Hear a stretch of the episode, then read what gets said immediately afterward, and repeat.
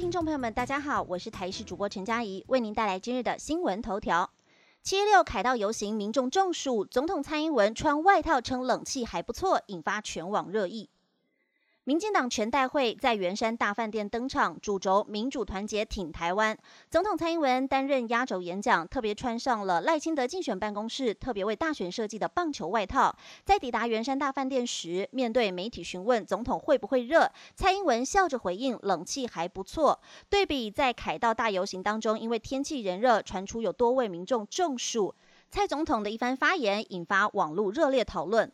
最新消息，砍警一共抓到了，连伤两人冲顶楼水遁，被警方从水塔内揪出。新竹湖口乡十六号晚间发生了一起逃逸移工拒捕砍警事件。新北市树林警分局的员警在追捕一名被通缉的邓姓男外籍移工时，遭到对方砍杀，而现场还有一名试图要协助警方的移工也被砍伤。被通缉的外籍移工伤人后，快速躲到顶楼水塔内。经过警方的逐层搜索，今天凌晨将邓姓男子逮捕，依毒品、妨碍自由以及妨碍公务、杀人未遂等罪嫌，将他移送侦办。天气讯息来关心，台风杜苏芮可能生成，不排除发布台风警报。今年第四号台风泰利逐渐远离，但气象专家指出，这个周末还要再注意下一个热低压或台风的生成动态。目前热扰动在菲律宾东南方海面上发展，预计在礼拜三、礼拜四有机会增强为热低压，也就是今年第五号台风杜苏芮，未来将通过台湾以南，周末天气可能会受到影响，也不排除发布台风警报。气象达人彭启明也在脸书贴出了热带系统路径预测图，甚至有预测路径是穿台而过的走法。但他也表示，走了一个，预备还有下一个，就是台风季的写照，以平常心面对。最重要的是有没有做好防台准备。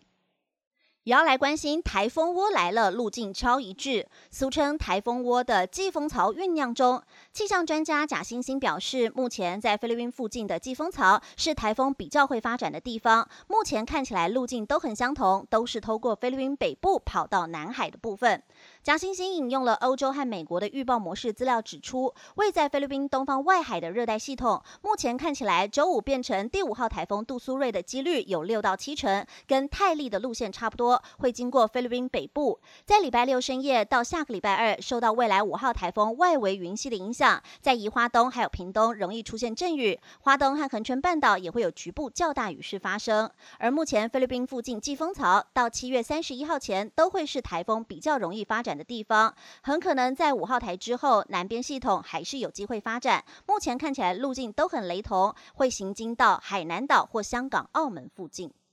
体坛快讯来关心，我国网球女将谢淑薇继法网夺冠后出战温网，再下一城。谢淑薇与捷克老将史翠可娃在女双决战当中以直落二击败比利时与澳洲组合，不仅是第四度拿下温网女双冠军，单季连续在法网和温网夺冠，也写下难得一见的海峡大满贯纪录。